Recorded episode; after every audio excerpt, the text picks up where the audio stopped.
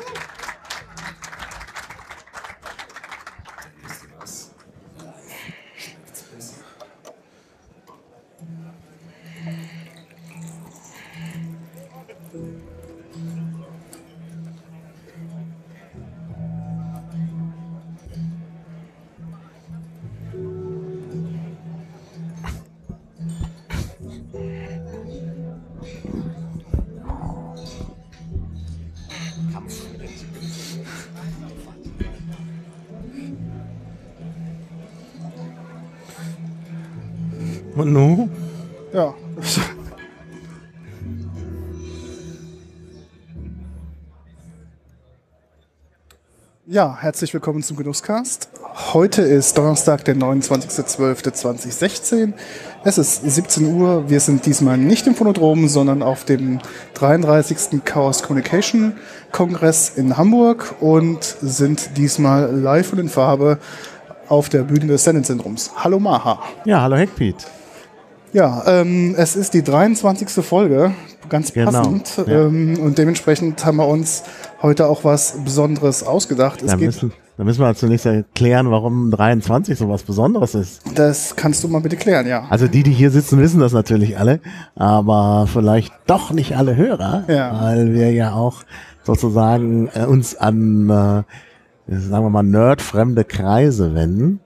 Also 23 ist eine wichtige Zahl, weil sie, ja, hm, also weil sie in bestimmten Texten eine wichtige Rolle spielt, zum Beispiel bei den Discordianern, also beim Discordianismus spielt sie eine Rolle und sie hat was mit fünf zu tun, weil zwei plus drei fünf ist.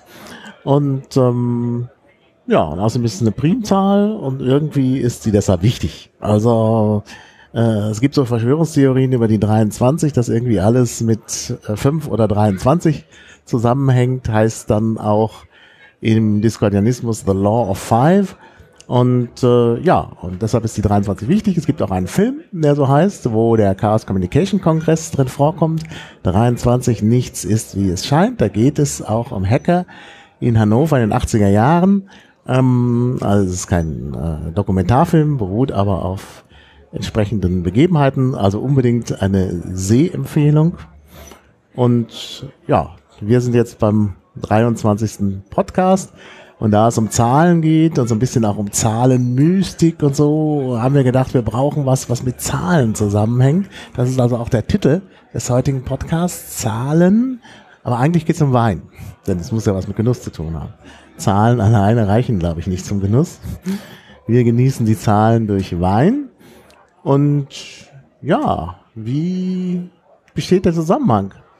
Ja, der Zusammenhang besteht dadurch, dass wir ähm, beides Weingenießer sind und äh, wir haben uns ein Weinabonnement ähm, ja, geklickt. Das ist von der, genau, von der BASF, vom BASF Weinkeller, die einen sehr, sehr hervorragenden Weinkeller haben und die haben praktisch für den Deutschen Hochschulverband, in dem du Mitglied bist, in dem ich Mitglied bin, genau, die haben die ein besonderes Genusspaket kreiert. Genau. Das sogenannte akademische Weinabonnement. Du hattest doch da so ein, du hattest das doch irgendwie genannt. Äh, Saufen für, Genau, Saufen für, an, nee, für Anspruchsvolle, gell?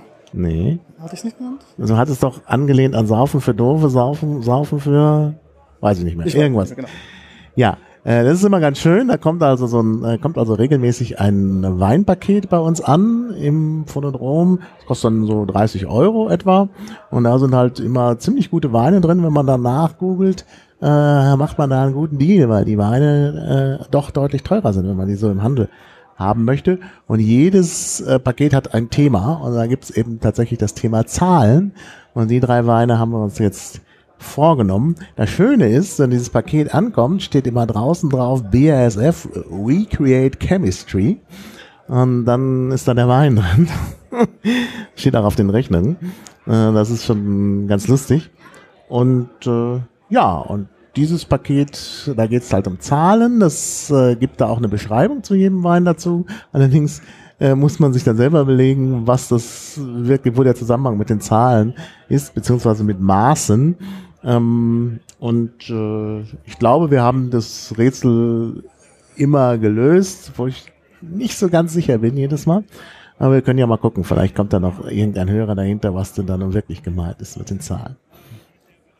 Genau. Ähm, wir werden natürlich aus, müssen natürlich sagen, ähm, Alkohol, ent, also Wein enthält Alkohol, das ist durch unser Warnhinweis. Auch diesmal ähm, sollte man natürlich nicht in übergroßen Mengen ähm, verzehren. Darum tun wir das ja hier für euch, dass ihr euch das Ganze nicht antun müsst und beschreiben das Ganze etwas. Und ähm, wir hoffen, dass ihr genauso viel Spaß habt wie wir. Du hast das aber auch diese kleinen Probiergläser mitgebracht. Genau, ne? also als Pfälzer hat man natürlich ähm, richtige Gläser, die sogenannte Doppelgläser. Ähm, die haben wir jetzt von einem, von einem ähm, Zuhörer bekommen. Die sind ähm, aus Kunststoff, das heißt, hier kann auch nichts kaputt gehen. Ähm, Normalerweise sind die aus Glas. Genau, normalerweise sind sie aus Glas, genau. Und das ist so das Einheitsvolumina in der Pfalz. Man trinkt halt aus einem 0,5er Glas den Wein. Gibt so einen Ausspruch, äh, wo, wo Anasch äh, Blume war, ist bei uns das Doppelglas. Ähm, auf alle, die nicht so im Pfälzisch bewandert sind, heißt es, wo woanders eine Blumenvase ist, ist bei uns das sozusagen das Getränk für den Wein. Und das Schöne ist an diesem Doppelglas, es hat so Noppen, die man hier sehen kann. Und dadurch ist es sehr griffig. Das heißt auch, Also es sind inverse noch. Genau, inverse Noppen. Das bedeutet auch in so einer Bühnensituation hier alle ein bisschen aufgeregt und wir schwitzen so ein bisschen. Also ist auf jeden Fall fester Halt am Glas, ist garantiert. Ja, auch unter Alkohol. Äh, kurz zur Erklärung des Wortes Dubbeglas.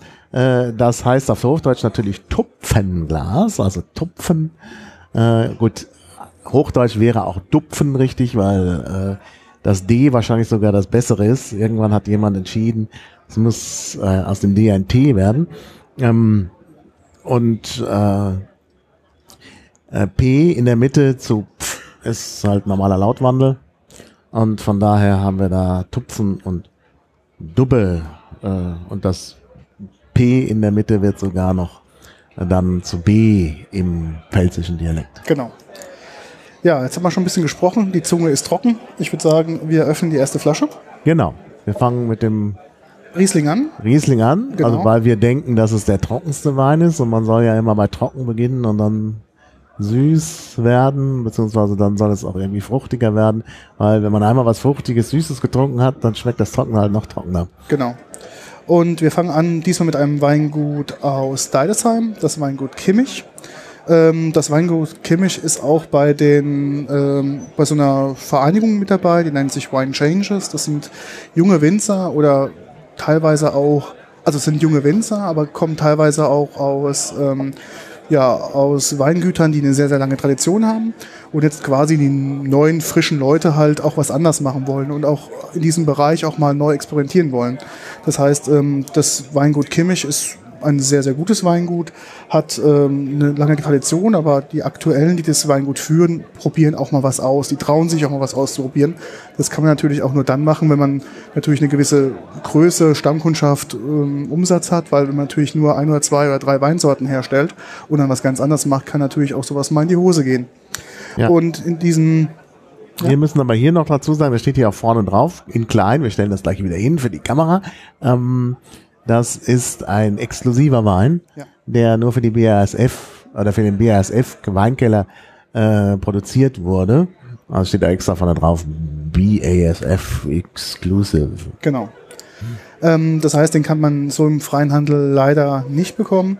Und darum sind wir auch sehr gespannt, weil es natürlich was äh, Besonderes ist, einfach mal so einen exklusiven Wein auch mal zu probieren, den man halt nicht jetzt unbedingt nachkaufen kann. Es ist ein klassischer Riesling. Ähm, das ist eine bestimmte Lage. Das ist der, äh, die Lage heißt Langenmorgen. Die Falls jemand wissen will, wo diese Lagen sind, die sind sehr gut dokumentiert auf OpenStreetMap. Da kann man dann mal genau nachgucken, wo das liegt. Damit man auch merken, dass äh, es da in der Nähe eine ganz berühmte Lage gibt, nämlich das sogenannte Forster Ungeheuer. Und für das Forster Ungeheuer sagt man halt immer, das sei so gut wegen des guten Bodens. Da ist nämlich so ein äh, ja, Bruch eine Bruchzone, wo halt in, äh, in der Erdurgeschichte ein äh, Einbruch gewesen ist wegen vulkanischer Aktivitäten und der Boden hat Basaltgestein und dieses, oh, der, der Basalt äh, heizt sich halt gut auf und gibt dann nachts die Wärme ab. Dadurch hat man da besonders gute ähm, Möglichkeiten für den Wein. Du solltest doch nicht so viel da reinstecken. Naja, gut. Ähm, und äh, deshalb ist es halt besonders gut. Aber wenn man halt auch bei OpenStreetMap nachguckt, dann sieht man natürlich, Forster Ungeheuer ist nur eine ganz kleine Lage und die Lagen drumherum sind nicht so berühmt, sind aber ebenfalls an der Bruchkante. Und das führt natürlich dazu, dass eben auch die anderen Weine dort ähm, aus äh, Deidesheim, aus der Gegend zwischen Deidesheim und äh, Kallstadt, äh, wirklich ganz hervorragend sind, weil die alle diese privilegierte Lage haben. Vielleicht nicht alle, also sind da schon, ist da schon eine große Zone, aber die wichtigsten, ich habe es jetzt auch für langen Morgen nicht nachkontrolliert, äh, sind halt alle in dieser Bruchzone und von daher alle wirklich hervorragend. Also haben jedenfalls ein gewisses Privileg, was äh, die Anbauzone angeht, dass man da besonders gute Bedingungen hat. Genau. Vielleicht noch zwei, drei ähm, Daten zum Weingut. Ähm, Kimmich hat ungefähr 10 Hektar. Das ist jetzt nicht ja, so mittelgroßes Weingut, würde ich sagen. Mhm. In der Pfalz ähm, macht 70 Prozent Riesling. Also ähm, die Riesling-Arten bei dem sind natürlich ähm, sehr beliebt und auch sehr anerkannt. Ähm, der Riesling hat jetzt 13% Alkohol, ist von 2015, also ist noch ein sehr, sehr junger Riesling, ist aber auch ein Riesling, der ist nicht lagerfähig. Das bedeutet, man sollte ihn innerhalb von drei bis fünf Jahren trinken. Das heißt, ihn jetzt irgendwie zehn Jahre liegen zu lassen, kann dem Wein nicht gut tun. Mhm. Also man kann natürlich Glück haben und sagen, er entwickelt sich nochmal, aber er ist eigentlich so designt bzw. gemacht worden, dass er für den schnellen Verbrauch ist. Es ist ein Mhm. Genau. sehr Man kann übrigens auch das erkennen, dass es ein junger Wein ist, weil der noch so ein bisschen mussiert, also leichte Blasen wirft. Man sieht das an der Flasche, man sieht es hier auch im Becher. Äh, Und das ist halt auch ein Zeichen dafür, äh, dass es ein junger Wein ist. Also es gibt auch ältere Weine, die das äh, Phänomen zeigen, aber insbesondere jüngere Weine zeigen das. Und beim Riesling ist es sicherlich ein Zeichen für die Jugend. Ähm, man muss eben auch noch dazu sagen, 2015 ist auch ein exzeptioneller Jahrgang, also sehr, sehr gut. Es gilt ja immer die Faustregel. Ähm, ungerade Jahrgänge sind besser als gerade Jahrgänge. Das hat sich irgendwie die letzten Jahre immer wieder bewahrheitet, aber 2015 ist ein wirklicher Ausnahmejahrgang, gerade in der Pfalz. Das heißt also, wer jetzt Wein kauft, tut gut daran, denn jetzt gibt's den guten Wein. Ne? Also bei Weißwein. Bei Rotwein sprechen wir nachher noch, dass da sich die Lage äh, etwas verworrener aus, obwohl auch da 2015 natürlich ein exzeptioneller Jahrgang ist, aber da gibt's noch ein anderes Problem. Da kommen wir dann noch drauf. Ähm, aber bei Weißwein kann man sich nicht vertun, wenn man jetzt Wein kauft und einlagert, am besten dann auch lagerfähigen, dann hat man lange was davon. Und ich glaube, eine bessere Geldanlage gibt's nicht, denn wenn man die nicht braucht, trinkt man sie einfach aus. Genau. Ähm, Qualitätsstufe ist Kabinett, also ist schon eine höhere Qualitätsstufe des Weines. Ähm, es wird von der Beschreibung her ein typischer Riesling sein. Also Riesling ist immer sehr, sehr säurebetont, sehr frisch. Ähm, typische Riesling-Aromen sind ähm, Zitrusfrüchte, ist grüner Apfel, ist eine kräutrige Art. Ähm, das wird man auch gleich bei diesem Wein merken. Ähm, der hat wirklich die Urnoten eines Rieslings. Also es ist kein Experimental-Riesling. Man kann natürlich auch Riesling in eine ganz andere Richtung ausbauen, aber dann verliert er den typischen Geschmack. Ähm, meistens auch ein bisschen Man merkt es schon beim Aroma übrigens. Es Ja. riecht schon so kräutrig. Aber du solltest mal dran riechen und mir sagen, was es, an was es sich noch erinnert. Es erinnert mich an etwas, was ich gar nicht aussprechen möchte hier.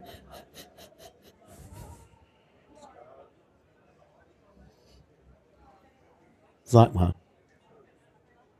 Ich würde sagen Gras. Ja, es riecht grasig ein bisschen. Aber ich habe das Gefühl, nun habe ich mehr damit zu tun als du, es riecht ein bisschen nach Sperma, Okay, finde ich. okay. Ich probiere Also mal. ganz sonderbarer Geruch. Aber interessant halt. Naja, gut, hängt davon ab, was man mag. Oh ja, Aroma, typisch Riesling, trocken, kräftig, Ja, auch würzig. würzig, sehr lang im Abgang. Man merkt, er Sehr bleibt, er ja, ja. bleibt sehr scharf noch auf der Zunge. Ist, ähm, also ich finde sehr bedeutend ist der grüne Apfel. Merkt man. Also für mich ist der zu trocken. Ah, da ist der richtig. der brennt ja richtig im Hals. ja, der ist wirklich lang. Also das ist anhaltend. Also das ist auch im Nachgeschmack sehr anhaltend. Es gibt ja dieses berühmte Riesling-Schwänzchen. Das ist der Nachgeschmack beim Riesling, dass man den also noch merkt, wenn man schon runtergeschluckt hat. Und das habe ich selten so ausgeprägt gemerkt wie hier. Also das ist, glaube ich, ein Riesling, den man auch als Nicht-Weinkenner sofort als solchen erkennt. Ist auch, glaube ich, ein, ein Riesling, dann, damit sollte man nicht in die Riesling-Welt einsteigen. Der Nee. schon ähm, Nee. für Fortgeschrittene. Man merkt auch, das ist ein ein Riesling, das ist auch ein guter Begleiter zum Essen, zum kräftigen Essen. Man denkt jetzt zu Weißwein ja häufig irgendwie leichte, delikate Sachen wie ein Fisch oder irgendwie Spargel oder irgendwas in der Richtung. Äh, dazu kann man auch mal ein Leberwurstbrot essen. Also Leberwurstbrot, was in der Pfalz sehr beliebt ist oder wirklich mal Hamburg. Ähm, sehr Eine Stolle. eine Stulle, genau. Sehr kräftige Speisen auch begleiten kann. Weil der geht halt dann nicht unter. Also der ist dann nach wie vor präsent. Ja, das stimmt. Also ich glaube, das ist sogar einer, den man, den man eben als Rotweinersatz äh, trinken kann. Es gibt ja Leute, die, die können keinen Rotwein trinken oder mögen keinen Rotwein trinken. Und da ist es wirklich ein Ersatz, weil der wirklich so prägnant ist, dass man sogar beim Fleisch, glaube ich, noch was davon hat oder sogar zum Käse. Ja, Wo ja viele Leute sagen, das sei ein Sakrileg, Weißwein zum Käse zu ist völlig trinken. falsch, ja. Aber ich finde, den kann man wirklich auch zu einem kräftigen Käse Mhm. essen und sogar zur Blutwurst. Ne? Also tote Oma auf Berliner. ja. Ähm, da passt der auch. Also der ist wirklich sehr, sehr dominant und stark. Ähm, als Schorlewein wäre der bestimmt exzellent, aber ich glaube mir zu schade. Du hast mir so viel eingeschüttet, dass ich den Rest eigentlich auch mal als Schorle probieren kann. Ich habe doch extra. Ah, wir sind ausgestattet. Sehr gut. Ah, aber das ist, glaube ich, der Stille, ne? Das wäre jetzt doof. Ja, das steht das. Mhm. Naturell, kannst du nicht als Scholle nehmen. Ich trinke einfach aus.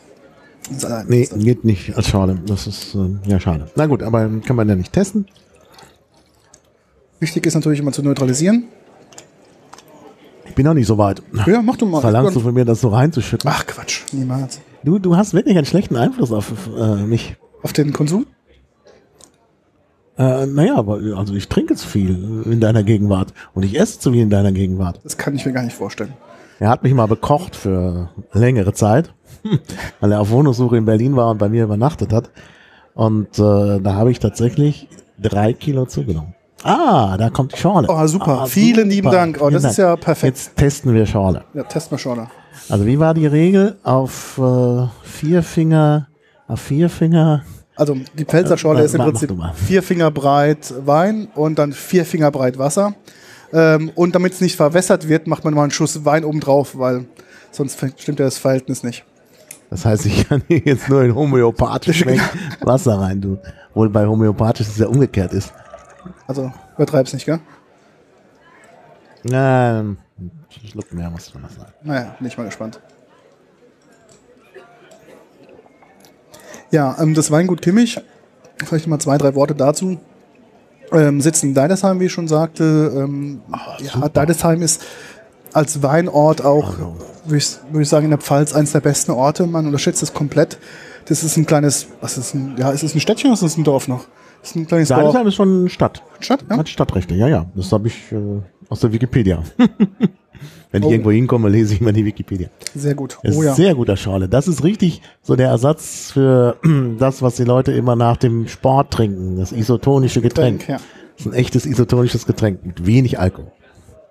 Und Deidesheim beheimatet sehr, sehr viele Top-Weingüter. Ähm, Kimmich ist zu den letzten Jahren auch mit zu den Top-Weingütern in Deidesheim geworden, ähm, weil die einfach eine hervorragende Qualität liefern. Ähm, ehrlich gesagt, Preis-Leistungs-Verhältnis stimmt nicht immer, aber es kommt einfach Ja, ja. mit dem... Man kriegt schon Qualität. Ich habe da auch gekauft und ich kaufe nicht, wenn ich finde, dass es nicht passt.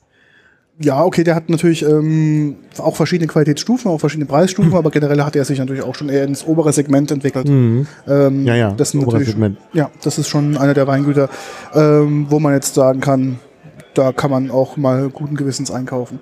Ähm, durch den Generationswechsel da ist es auch ein bisschen lockerer geworden. Kimmich war, kann mich erinnern, sehr staubig, also es war sehr altbacken und so weiter. Mittlerweile ist es halt durch die Wine Changes Generation äh, wirklich zu einem Weingut gegangen, da kann man hingehen. Das ist, ähm, ja, sag ich mal, auf einem ganz lockeren Niveau, nicht abgehoben. Das sind ganz freundliche Menschen, die zeigen auch gern viel, man kann viel probieren.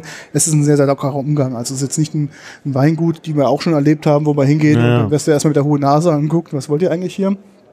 Ja, es gibt ja, also weil du Wine, Changes, Wine Changes ja erwähnt hast, es gibt da ja unterschiedliche Richtungen. Ne? Also es gibt halt die Richtungen, die dann sagen, wir machen jetzt alles auf polierten Stahl und so und das muss jetzt alles ganz anders aussehen. Und es gibt halt die, die sagen, na ja, wir machen das schon anders und neu, aber äh, ja, irgendwie so in der Tradition. Ja. Und äh, ja, es ist dann für jeden Geschmack was dabei, sozusagen. Genau. Ähm, Kimmich, also auch für Leute, die nicht vor Ort kaufen können, ähm, er verschickt auch, also man kann auch die Möglichkeit haben, da online einzukaufen. Das Ja, ist das nicht das, machen machen sie mit, mittlerweile fast alle. Ist auch heutzutage Wein, Wein online zu kaufen, gar kein Problem. Also man muss sich keine Gedanken machen, dass der nicht am Stück ankommt. Ähm, die werden mittlerweile sehr gut verpackt und ähm, da muss man sich wirklich keine Gedanken machen. Ja. Und sonst auch der Versandhandel der eigenen Wahl. Wir wollen jetzt keine Schleichwerbung machen. Wenn der etwas größer ist im Angebot, hat er auch die guten Weine aus der Pfalz alle drin. Ja. Und oft, wie ich selber mal ermittelt habe, äh, dann auch äh, gar nicht so viel teurer. Ja. Zumal äh, ja sonst, wenn du direkt beim Winzer bestellst, auf Versandgebühren dazukommen noch, Mhm. die möglicherweise, wenn du das richtig hinbekommst, bei deinem Großhändler so sind, dass, äh, ähm, dass du vielleicht ja, passieren irgendwelche Dinge im Hintergrund, ähm, die dann gar nicht, äh, ja, wo es dann am Ende günstiger ist, weil du halt möglicherweise die Versandgebühr sparst. Genau. Ne? Das sind auch noch so Überlegungen. Also man sollte schon vergleichen, wenn man im Internet kauft. Und äh, natürlich ist es am, äh, beim Winzer immer am besten, aber wenn man weiß, was man will, ist es äh, im Internet manchmal auch ganz gut, verschiedene Anbieter. Genau, anzuklicken. mal zu klicken. Das ist, also da auch da lohnt sich auf jeden Fall der Preisvergleich, weil teilweise kann es doch sehr stark variieren. Ja. Gut, wir machen weiter. Äh, wir gehen jetzt etwas mehr in den Süden, schon fast ans Elsass ran. Ähm, wir haben jetzt noch ein zweites ähm, Weingut, was ich persönlich nicht kenne. Also ich kenne es jetzt nur aus den Recherchen ähm, und ähm, aus, ähm, ja, aus von der Flasche jetzt her. Ist aber auch ein Pfälzer. Ist auch ein Pfälzer Weingut. Also Südpfalz. Südpfalz, also ähm, ist in Schweigen. Und Schweigen ist ein, das Weintor, da praktisch kann man durchfahren, das ist von der Winzergenossenschaft. Und ähm, Schweigen ist quasi die, die Grenze zum Elsass. Und ähm, hat natürlich auch sehr, sehr hervorragende Lage ähm, ähm, da im Elsass. Auch ganz viel ähm, Muschel-Kalkstein-Boden, was natürlich sehr mineralische Eigenschaften hat Ja. und dementsprechend auch sehr hervorragende Weine produziert. Hervorragende Rieslinge, aber, aber, aber auch Burgundersorten. Man unterschätzt das in Deutschland, dass ähm, wir Deutschen auch hervorragende Burgundersorten machen können. Man Und- sieht schon an der Flasche, das ist nämlich eine typische Burgunderflasche. Genau. Ähm, dass man da wirklich einen sehr, sehr guten ähm, Wein auch hinkreieren kann. Ähm, der Wein soll, also es gibt da immer so eine kleine Beschreibung, gucken wir mal, was, ob das so stimmt. Ähm, ja, was bezeichnet diesen Wein aus? Erstmal, er hat ähm, eine hervorragende Au- Auszeichnung bekommen. Ähm, also natürlich werden Weine prämiert und es gibt da ganz, ganz viele verschiedene ähm, ja, äh, ja, Maßstäbe und verschiedene Rankingsysteme. Ähm, der hat zum Beispiel jetzt von 100 Eichelmann-Punkten. Eichelmann ist so ein, so ein Weintester.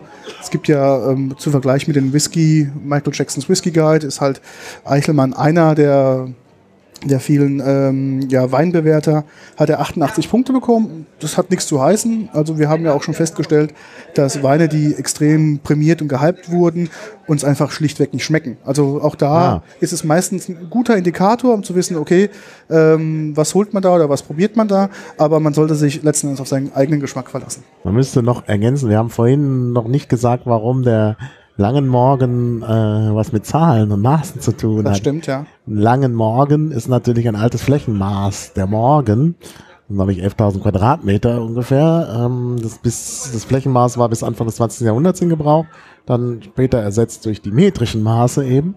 Und äh, da erinnert der Name Langen Morgen noch an äh, äh, das Flächenmaß. Und Langen Morgen, ja, kann natürlich sein, dass es besonders lang gestreckt ist, aber möglicherweise hängt es auch damit zusammen, dass äh, diese äh, das Flächenmaß Morgen nicht so exakt ISO standardisiert war wie äh, Hektar und äh, es da unterschiedliche Morgen gibt, wahrscheinlich mit unterschiedlichen Maßen.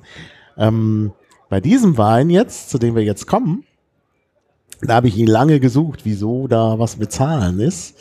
Also das Etikett, wenn man sich das anschaut, zeigt einen äh, Fuchs unter einer Weinrebe, auf der auch noch ein Rabe ist. Das ist äh, angelehnt an eine Fabel äh, von Aesop, dann in Europa bekannt geworden durch die Fabeln von La Fontaine, also eigentlich so ein bisschen die französische Tradition, wo es um den Fuchs und den Raben geht. ähm, Le Renard et le Corbeau auf Französisch. Äh, genau die Fabel erinnere, habe ich jetzt nicht in Erinnerung, das wollte ich noch nachschlagen. Äh, müssen jetzt die Hörer selber tun. Äh, und da fragt man sich, wie kommt es zu diesem, äh, äh, was hat das mit Zahlen zu tun? Und ich glaube, es hängt damit zusammen, dass es so, ein, dass dieser, dieses Weingut so eine Top-Bewertung hat. Es hat nämlich im Gomio, das ist halt der führende Weinbewerter, also ein Buch äh, von äh, französischen Journalisten ursprünglich rausgegeben. Es gibt jetzt auch eine deutsche Variante davon. Ähm, das ist so, glaube ich, erstmalig als Restaurantführer in den 20er Jahren des 20. Jahrhunderts erschienen von zwei Journalisten, dem Go und Mio, äh, die im Gegensatz zu Michelin, das ist ja der andere Restaurantbewerter, eben auch immer Texte dazu geschrieben haben und dafür bekannt waren und auch immer noch sind, dass sie böse Texte schreiben.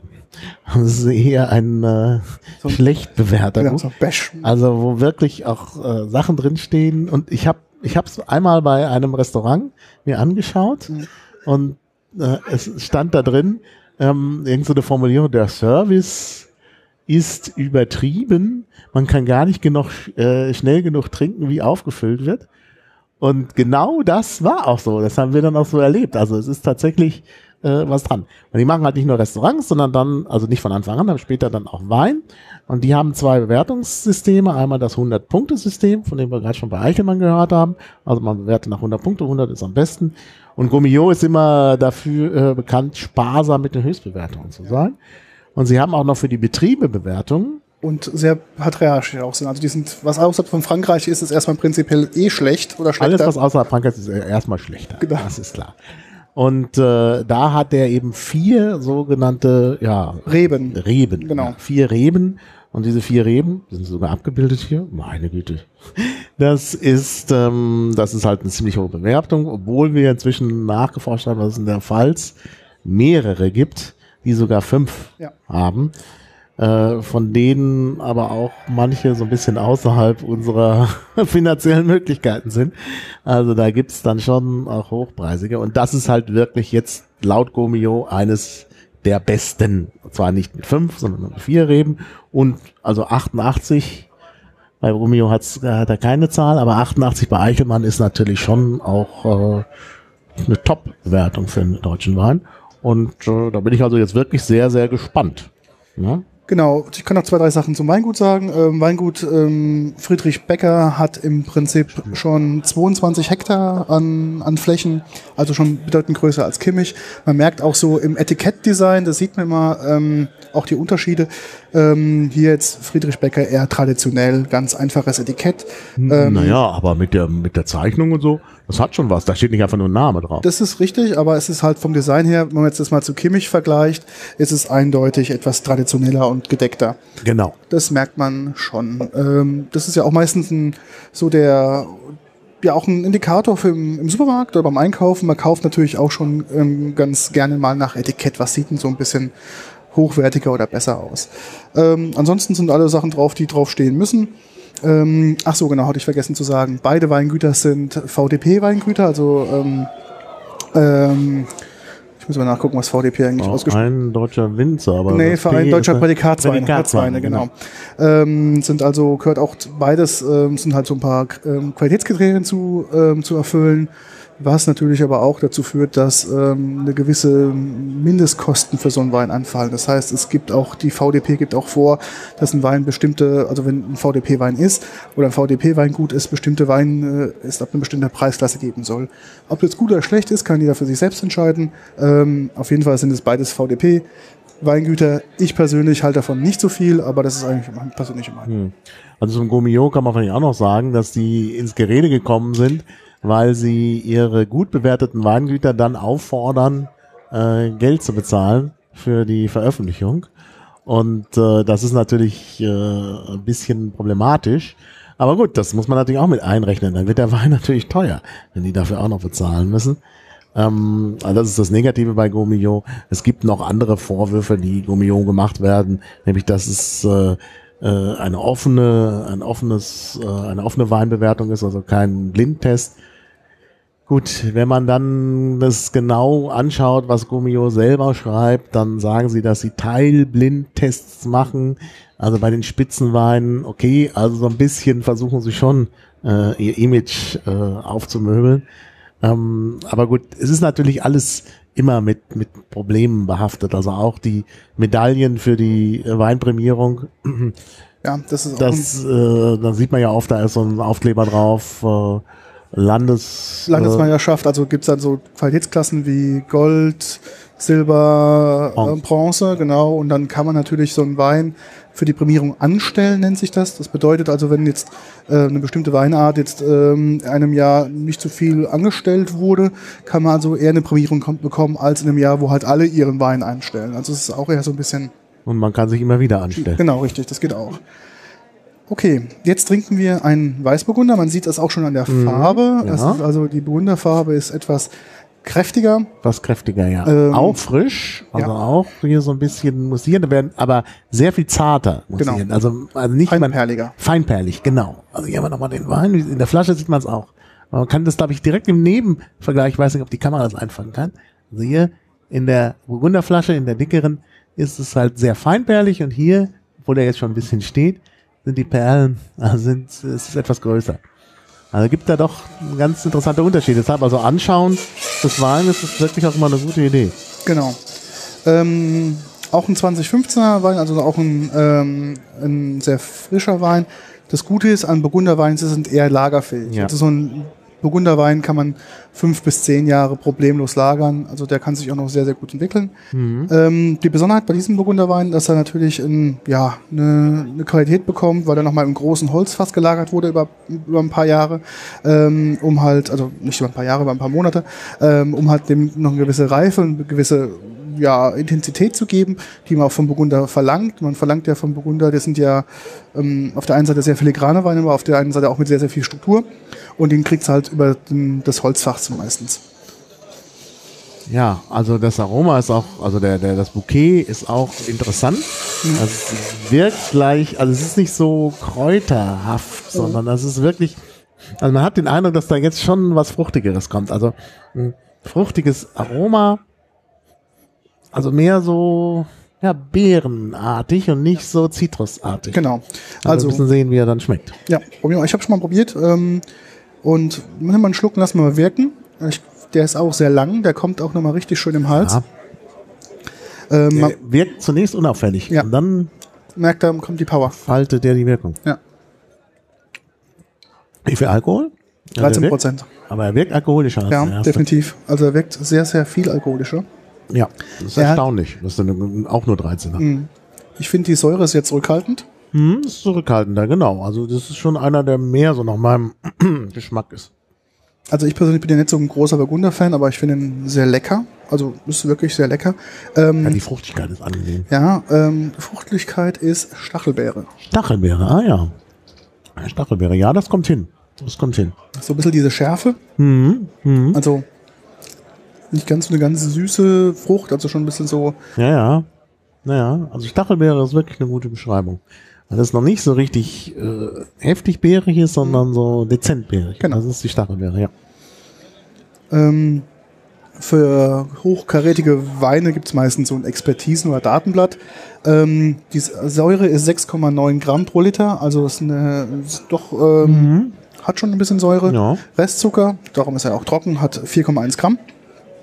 Ja. Und die ideale Trinktemperatur, darum ist er bei uns ein bisschen zu warm, was ich aber jetzt nicht schlimm finde, ist, ähm, wäre 7 bis 10 Grad, aber ich finde, das ist, ähm, Ja, gut ist aber gerade noch so vielleicht jetzt, Genau. also knapp drüber.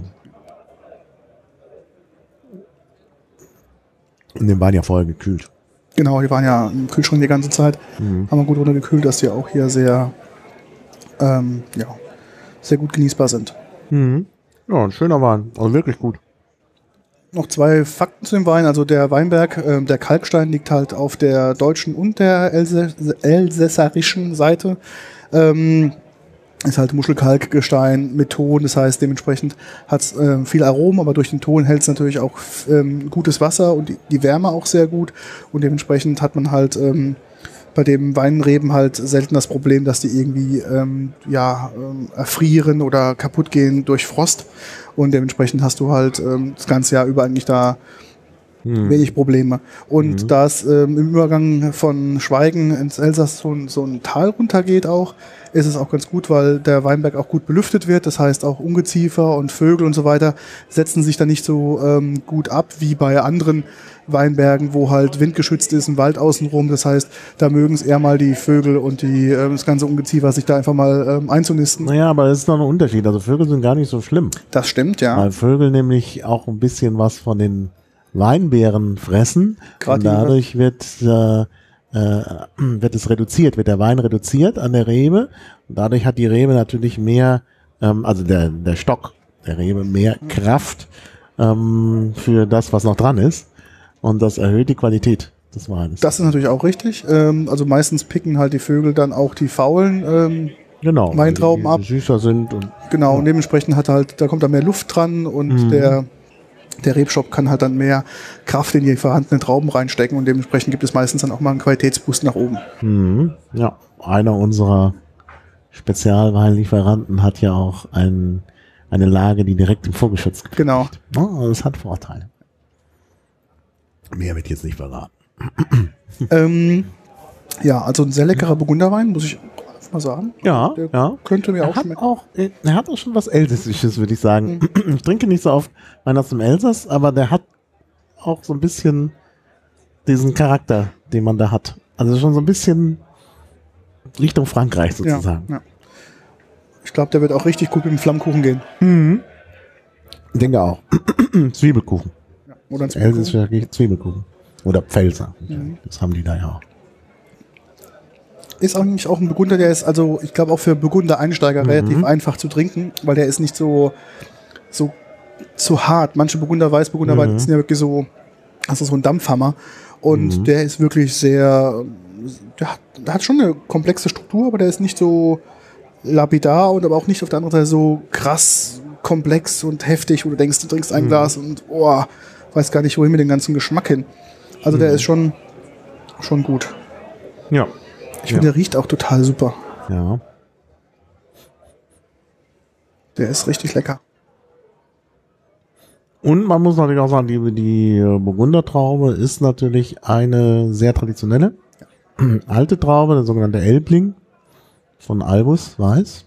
Und das ist natürlich auch eine, die schon seit der Römerzeit im Grunde äh, angebaut wird. Und von daher, nein, das hat eben das Romanische, weil sie eigentlich von den Römern kommt. Wir hatten das schon mal in einem anderen äh, Podcast, dass äh, es dann äh, da in Deutschland noch eine andere Tradition gab. Mhm. Ähm, und äh, ja, also von daher das Romanische einfach, was man rausschmeckt.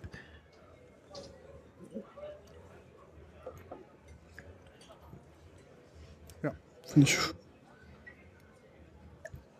Ja, ganz toller Wein. Also wirklich. Schmeckt wirklich sehr gut. Ja. Ja. Was haben wir noch dazu? Ich habe noch irgendwas aufgeschrieben. Habe ich noch was dazu aufgeschrieben?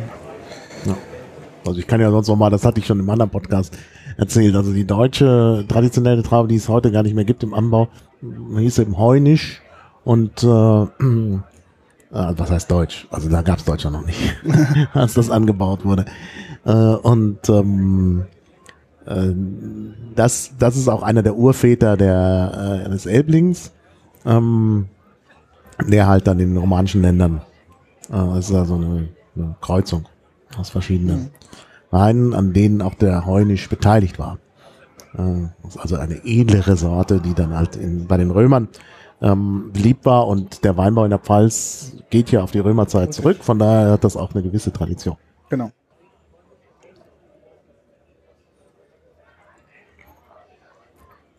Ja. Ich versuche nochmal den, ich mache nochmal den Schorle-Test. Ja, ich mache keinen Scheuertest, ich mache gleich die Spülung. Naja, du trinkst so schnell. Ich trinke nicht schnell, wir haben auch nur eine Stunde Zeit. Ja, das stimmt. Das stimmt. Das wir haben wenig Zeit und äh, oh ja, wir müssen, aber wir haben ja jetzt nur noch einen. Genau, das ist ja ganz gut. Normalerweise nehmen wir uns ein bisschen mehr Zeit bei der ganzen Geschichte. Also wer unsere anderen Podcasts kennt, das ähm, Kann schon mal drei Stunden dauern, aber es gibt ja die doppelte Geschwindigkeit zum Abhören. Wir Genau. auch langsam. und ähm, dementsprechend müssen wir uns heute so ein bisschen mal noch ähm, kompaktieren. Als Schorle schön auch. Ja? Ja. Mehr so eine fruchtige Schorle. Nicht mehr so wie so ein isotonisches Getränk, sondern mehr so, ja, wie, ja, eine Fruchtschorle. eigentlich. Schon, ja. Also sehr angenehm. Auch erfrischend. Ich glaube, für den Sommer das Richtige. Unter den Scheinwerfern ist es ja quasi hier wie so. Ja, ja. Ja, ja klar. Ja. Ja, also ganz kurz noch so, ähm, man kann mal sagen, zu den Preisgefügen ähm, von diesem Weingut. Es gibt hier eine, eine kleine Liste, wie so ähm, die, die Weine anfangen. Also das sind auch, ähm, der hat richtige Spitzenlagen, so Mhm. dementsprechend Traditionsweine. Ähm, da gibt es auch Weine, bei denen die problemlos ähm, schon dann locker dreistellig kosten. Ja. Also dass man mal weiß, in welcher Liga da mal unterwegs Ja, ist. ja. Aber dieser Wein ist natürlich auch frei erwerblich. Der, Der ist genau. jetzt nicht exklusiv für die BASF. Nee, das ist richtig. Ich glaube auch irgendwie 20 Euro die Flaschen normalerweise, ja. Irgendwie 22 Ja, Euro. ungefähr so. Knapp über 20 gesehen. Euro. Euro. Der Kimmich liegt auch bei knapp 20 Euro. Ja. Und der nächste Kandidat, der liegt schon etwas höher. Den habe ich gesehen, war so im, Das hängt so ein bisschen vom Jahrgang ab auch. genau, ähm, der liegt so im Durchschnitt bei, Also ich habe gesehen, dass es da manche Jahrgänge gibt, von dem, der jetzt noch kommt, Ja. die gehen schon so bei 16 Euro los, Ja. aber es geht dann schnell sehr hoch. genau, ich glaube, der liegt so bei, also hier ist ein Average-Preis von 29 Dollar. Hm, Ja, vielleicht so 25 Euro wäre vielleicht so der deutsche Marktpreis dafür. Ja, denke schon. Denke schon. Also dementsprechend da ist dann dieses Weinabo natürlich auch gesponsert ein Teil. Ne? Ja, also ja, das ist halt nicht, dass es irgendwie ähm, der, 30 Euro, drei Flaschen, die sonst um die 20 kosten. Natürlich schon eine gute, gute Sache. Jetzt driften wir in ein ganz anderes Land ab. Das ist Ja. jetzt so deine Liga, wo du dich besser auskennst. Ja, wir kommen nach Aragonien. Aragon war mal ein wichtiges Reich, was praktisch im ganzen Mittelmeer geherrscht hat. Aber das Kernland liegt eben hier in, auf der Iberischen Halbinsel, gehört jetzt zu Spanien. Ähm, liegt so, ja, wenn man sich vorstellt, da gibt's die Küste mit Katalonien und praktisch hinter Katalonien, äh, zwischen Katalonien und Kastilien liegt äh, Aragon. Und da kommt dieser Wein her aus einem, einem kleinen Ort dort. Ähm, ach, stand doch auf dem, steht auf dem äh, Beipackzettel, äh, wenn du noch mal, wenn du den gerade da hast. Ähm, der Ähm. kommt aus Langa, kann es sein? Nee, nee, nee, Langa ist das Weingut. Okay, dann ist es Katalanjut oder so. Also ähnlich. Also jedenfalls. Irgendwie Genau. sowas. Also das, äh, äh, also aus einem kleinen Ort dort in Aragonien. Und mit dem hat es viele Besonderheiten auf sich. Man sieht schon, hier sind viele Zahlen drauf und da steht hier auch Pi. Und äh, diese Zahlen ist einfach, äh, sind einfach die Stellen von Pi, die da alle abgedruckt sind bis zur, ich weiß nicht wie vielten Stelle, aber ziemlich lang. Und der Wein heißt auch Pi. Warum heißt der Pi? Der Wein heißt Pi, weil ähm, wo dieser, also exklusiv nur dieser Wein, ähm, wird auf einer auf einer ähm, auf einer ähm, Anbaufläche von 3,1415 Hektar, Hektar angebaut. Und das entspricht halt der Zahl Pi. Und dementsprechend hat man gesagt, okay, weil der Wein so exklusiv ist, auf diesem kleinen ähm, Anbaugebiet nennt man auch den Wein Pi. Und ähm, im Vergleich, warum ähm, das ähm, ein, nur 3,1415 Hektar ist. Das ist in der Pfalz schon ein kleines Weingut. Das ist also mh, eigentlich schon relativ viel. Liegt daran, dass das ganze Weingut ca. 70 Hektar hat. Also bedeutend mehr als alle anderen Weingüter, die wir zusammen ähm, vorher getrunken Ja, haben. in Spanien gibt es Das- natürlich große Weingüter, genau. wo natürlich äh, Aragonien schon ein bisschen gebirgig ist und äh, dann die Weingüter klein werden. Also es gibt in Spanien sowohl kleine wie auch große Weingüter und gerade in den gebirgigen Lagen, also äh, Ribera del Duero ist halt gebirgig und auch Rioja Mhm. ist gebirgig, da gibt es dann zum Teil auch sehr kleine Weingüter. Ähm, aber die Tendenz in Spanien insgesamt ist eher zu größeren. Genau. Ähm, Und, das, äh, ja, Von daher, also 3,1415 Hektar hat schon was inklusiv, äh, was äh, Exklusives. Wie gesagt, du hast ja gesagt, das Weingut Langer ist insgesamt größer, aber dieser Wein äh, wächst hier nur. Und wenn wir sagen dieser Wein, meinen wir damit halt tatsächlich diese Rebsorte. Die Rebsorte Conejon, das ist also eine der spanischen Rebsorten, die wächst nur hier. Also nur auf diesen wenigen Hektar. Und was ist jetzt das Besondere an Conejon? Das handelt, es handelt sich da um eine Mutation, äh, also nicht irgendwie gentechnisch bearbeitet, sondern eine spontane Mutation der Tempranillo-Traube.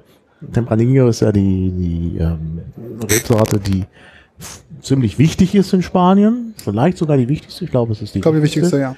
Und äh, hier handelt es sich um eine Mutation und diese Mutation ist nur dort, hat nur dort stattgefunden und wächst halt nur dort, gilt aber als was Besonderes.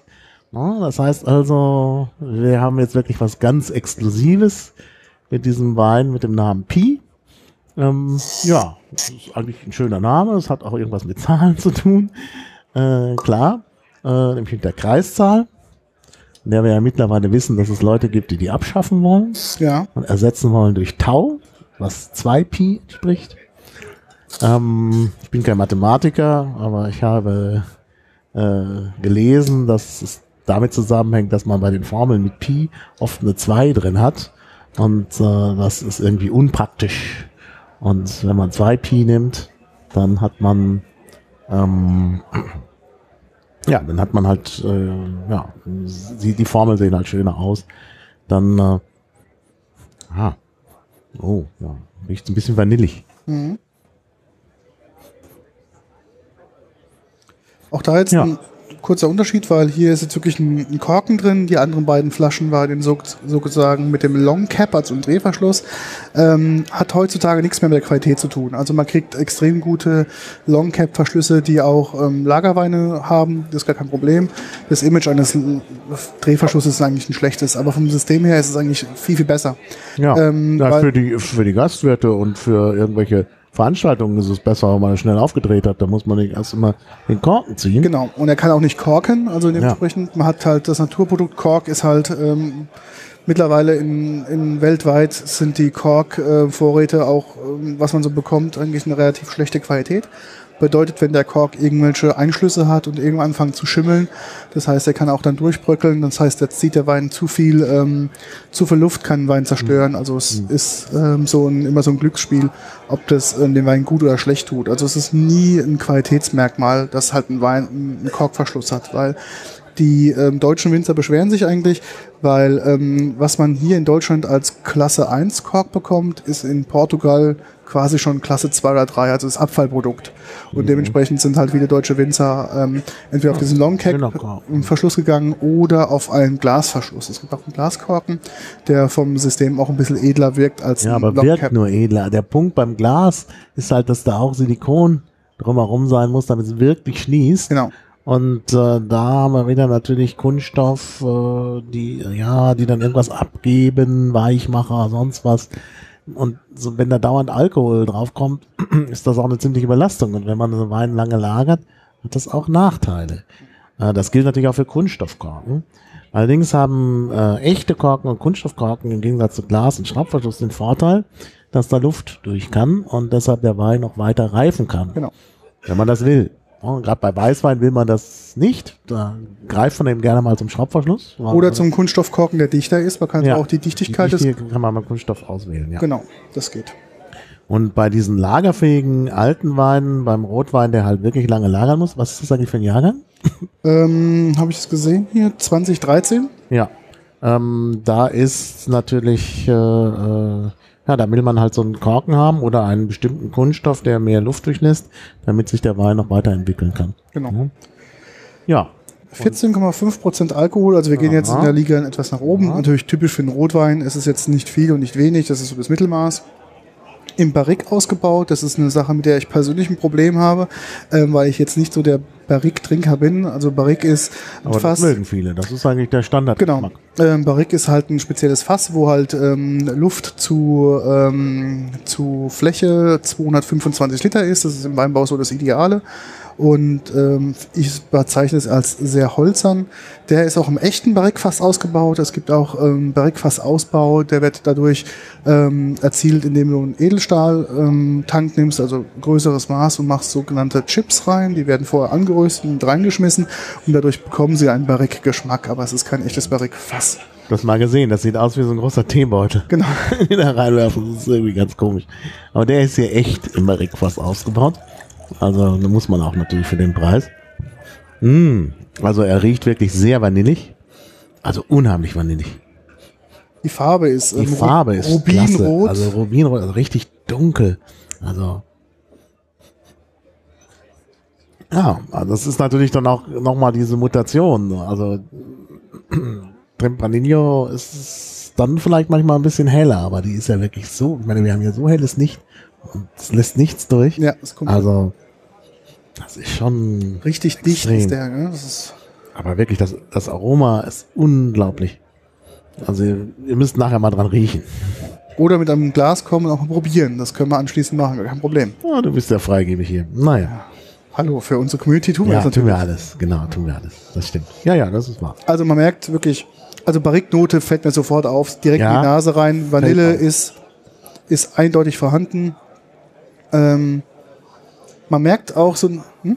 Und ich habe die Assoziation von Käse. Also der riecht nicht nach Käse. Und dadurch, dass ich sowas zum Käse trinke, also ich trinke nicht so viel Rotwein, äh, und wenn ich Rotwein trinke, dann oft zu dem entsprechenden Käse. Also Ich bin ja ein großer Fan von besonders heftigen Käsesorten. Und ähm, ich fühle mich gerade erinnert. ich fühle mich erinnert an unseren, an diesen mallorquinischen, also nicht aus, also wir haben den auf Mallorca kennengelernt, aber Käse aus Südspanien. Ja. Ja, dieser, ganz stinkig, du? noch, äh, äh, Cacer de Cáceres. Genau. Äh, Ca- Cacer de Cáceres, ja. Super, Käse. Und da bin ich dran erinnert, wenn ich nur diesen Rotwein rieche. Das ist schon klasse. muss jetzt einfach mal sagen, ich bin kein Barrique-Fan. Ich merke das direkt in der Nase, dass es barrique-fähig ist. Das schränkt mich schon direkt bei meinen Geschmacksknospen. Die machen schon direkt zu. Aber ich probiere jetzt mal. Kannst du trinken? Hast ein bisschen Luft dran im Mund, also ein bisschen schmatzen. Also da ist eine tolle Wirkung. Oh, das ist ein Dirkwein. Wo ist er eigentlich? Mal nix. Sehe ich ihn irgendwo? Oh, der ist mir mm, sehr stark. Aber ist Barrique. interessant. Ist wirklich interessant vom Geschmack. super trocken. Also du trinkst den, es kommt, Sehr nichts, trocken, es kommt ja. nichts im Hals an, der ist schon direkt trocken auf der Zunge. Also er ist nur, also ist gar nicht lang, dass es der Naja, es Geschmack nach brennt dann zieht. nicht so. Ne? Also es ist auch kein Winterwein. Also man denkt bei so einem Winterwein, den trinkt man, so ein Rotwein, der ist dann schon mollig und fließt dann so runter und ist so irgendwie präsent, aber der hört praktisch direkt am Ende der Zunge auf. Ja. Und wird direkt trocken. Man merkt, die Zunge ist dann direkt wieder ausgetrocknet und man möchte eigentlich wieder mehr trinken. Aber man merkt halt, äh, man sagt ja immer, der Wein muss atmen, also muss ein bisschen oxidieren, das heißt, die Flasche muss offen sein, man muss in dem Glas ein bisschen schwenken und so oder sogar dekantieren, obwohl ich den jetzt vielleicht doch, also ist da vielleicht gar nicht nötig, den zu dekantieren. Aber wenn man ein bisschen Luft dran lässt, gerade im Mund, deshalb diese Schmatzen, dann entfaltet er nochmal extra Geschmack. Also der ist schon sehr intensiv. Der hat richtig Power, der Wein. Man merkt, der ist richtig, der ist richtig dick. Ähm, was mich wundert, für ein spanischer Wein ist er gar nicht ölig. Nee, ist nicht ölig. Ja? Ist nicht ölig. Normalerweise sind die so ein bisschen öliger. Also man merkt es auch im Glas, dass sie Schlieren bilden, aber der Mhm. hier gar nicht. Ja, das Schnierenbilden hat ja was mit dem Alkoholgehalt zu tun. Ja, aber auch Jetzt ist der auch nicht so Starker. stark Ja, ja. alkoholisch, wie ein Rotwein manchmal sein kann. Also gerade aus, der, aus dem Angabengebiet Rioja, weil der dann auch, auch trotz der Berge noch Sonne bekommt, äh, ist der Alkoholgehalt oft sehr, sehr hoch. Mhm. Und das ist hier nicht der Fall. Ja.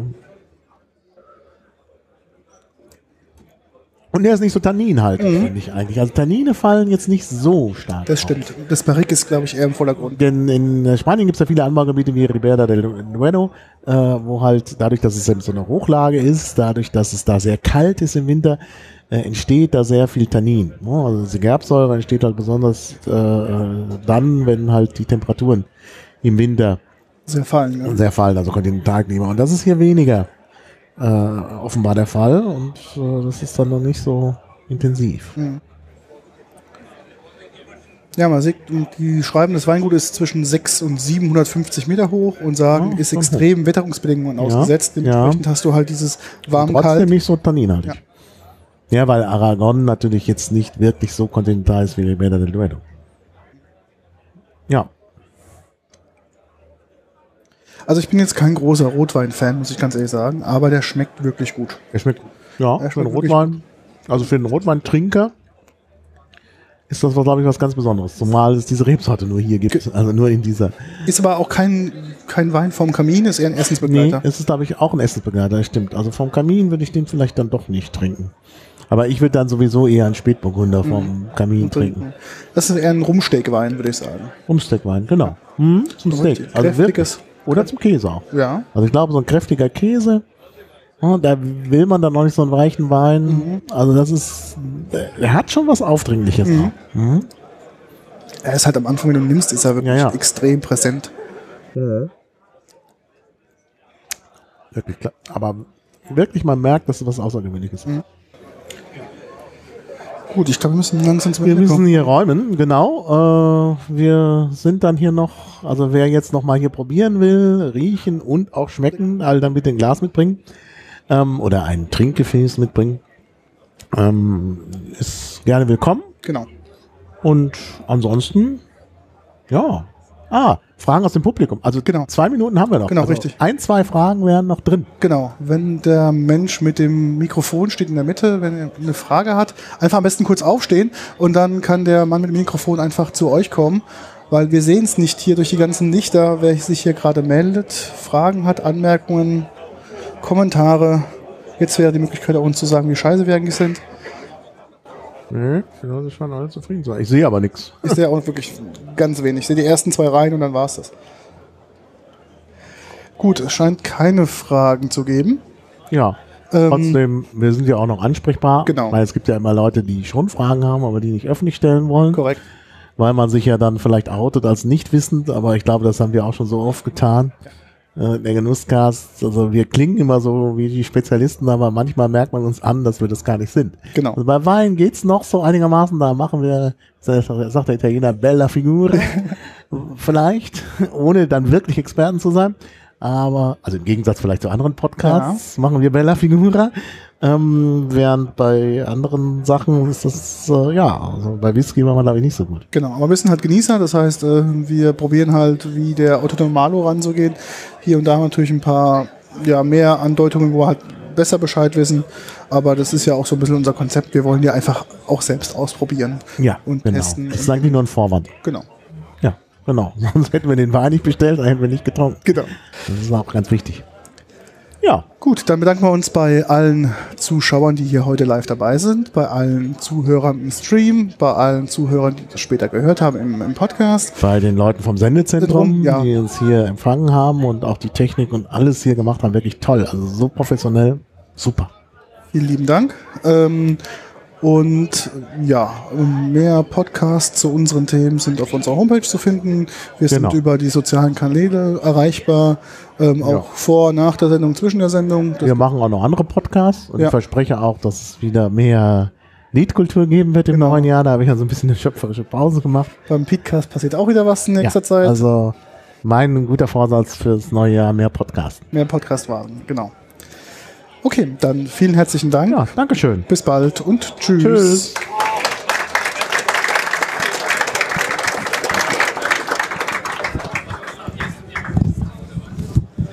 Das war der Genusscast mit Hackbeat und Maha. Vielen lieben Dank. Danke für eure Aufmerksamkeit. Hier auf der Bühne des Sendezentrums geht es nachher um 18.30 Uhr weiter mit dem Binärgewitter. Vielen Dank für eure Aufmerksamkeit. Wir sehen uns dann. Kamera 1 geht auf die linke Katze. Katze jetzt drin und Möchte jemand mal probieren?